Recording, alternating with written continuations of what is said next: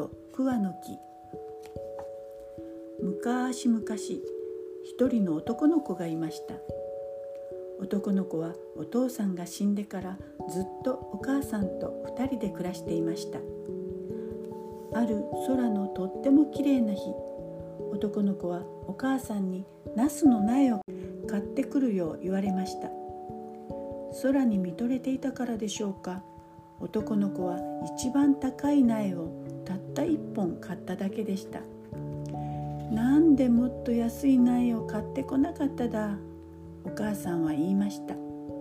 でも男の子は一本きりでもきっとたくさん実がつくだと思い苗を大切に大切に育てました。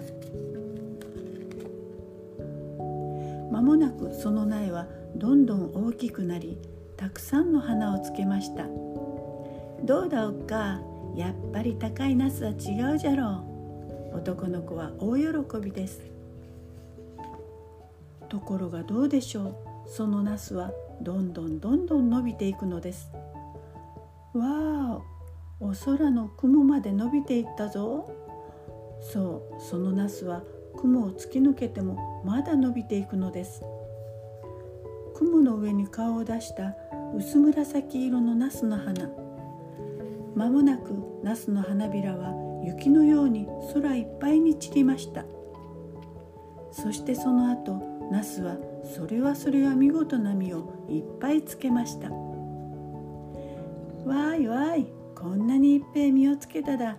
わーい男の子は嬉しくてたまりません。その晩男の子はナスを抱いて布団に入るとそっと思ったのです。日はナスの木に登るんだ。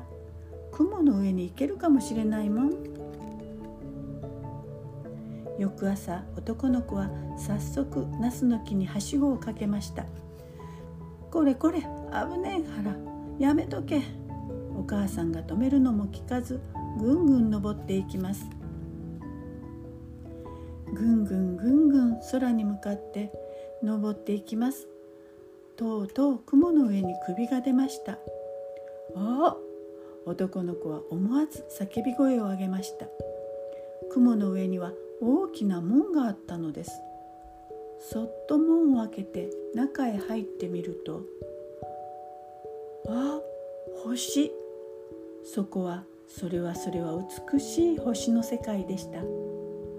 男の子があまりの美しさにうっとりしているとギー。バターン。後ろで門が閉まり一人のおじいさんが現れました。門を開けたら閉めなきゃダメでねえだか。おじいさんは大きなナスを抱えています。あそれオラのナスでねえだか。ほうこのナスはお前さんが植えなすったのか。おいしくいただいてるからお礼をしなければならねえだな。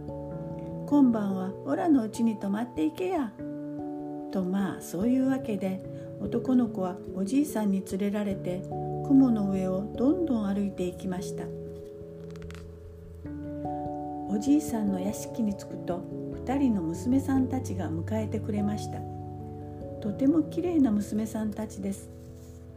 男の子は頬をポッと赤くしてお辞儀をしました。